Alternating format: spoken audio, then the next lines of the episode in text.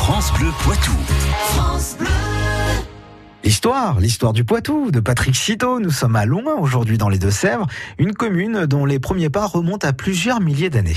Il est ainsi probable que des tribus habitent déjà cette partie des Deux-Sèvres il y a près de 6000 ans. On relève quelques traces de leur existence, notamment au travers de leurs monuments funéraires.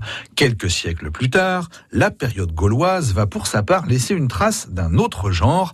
C'est à cette période que les bases du nom de la commune sont jetées. Et quelles sont euh, ses origines? Bien plusieurs versions coexistent. Pour certains, le nom de la commune serait une déformation de Lucodunum, ce qui signifie colline bien éclairée en gaulois.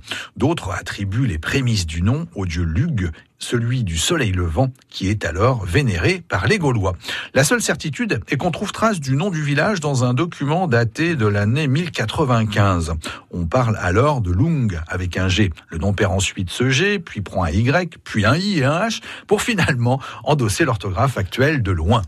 quels sont les éléments de patrimoine de loin à découvrir? L'hypogée présente notamment un grand intérêt. Il est découvert en 1898 par un agriculteur. Une porte d'entrée murée est alors exhumée. Elle mène à un caveau funéraire très ancien. À l'intérieur, on trouve deux cercueils de pierre. On fait alors appel au père de la Croix, qui à l'époque est l'archéologue le plus réputé de la région. C'est en effet lui qui a découvert la villa gallo-romaine de Sansay et l'hypogée de Poitiers. Il étudie ainsi de très près le monument, de loin, si je puis dire.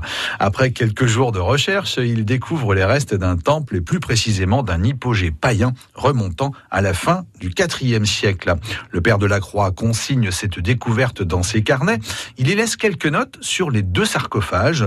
On peut ainsi dire que le plus grand est doublé d'un cercueil en plomb contenant encore le squelette d'un homme d'environ 30 ans. 121 ans plus tard, l'hypogée est toujours visible dans cette commune des Deux-Sèvres qui nous a emmenés aujourd'hui très loin en arrière dans le temps. Merci Patrick, on vous retrouve sur francebleu.fr. France Bleu Poitou.